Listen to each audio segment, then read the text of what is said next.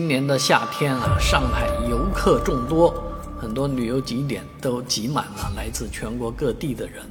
而这些人通常都是使用高铁或者飞机进入上海的。那上海虹桥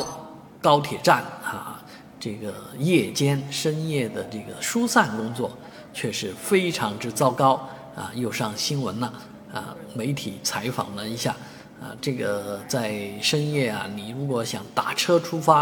啊，这个排队是很长的啊，估估摸着在深夜的高温当中，你还得撑个一两个小时。而就算是打滴滴、打这个共享汽车的话呢，也要排排队排到一百多人之后，而且要不停的加价，你不加点红包钱，人家也不来，甚至于来了以后还取消啊，这种火大的事情我也有经历过。所以很为这件事情愤愤不平啊！当然，从呃上海来讲，不光是虹桥高铁站了，连广南路地铁站这样的远离机场、远离火车站的地方，也出现深夜啊乱象啊！所以这个整个的交通到了十二点以后，或者说就是说执法部门下班之后，就一团混乱。啊，呃，这个有关部门、公共交通部门不作为，啊，大家自寻生路，啊，那你说上海这么大，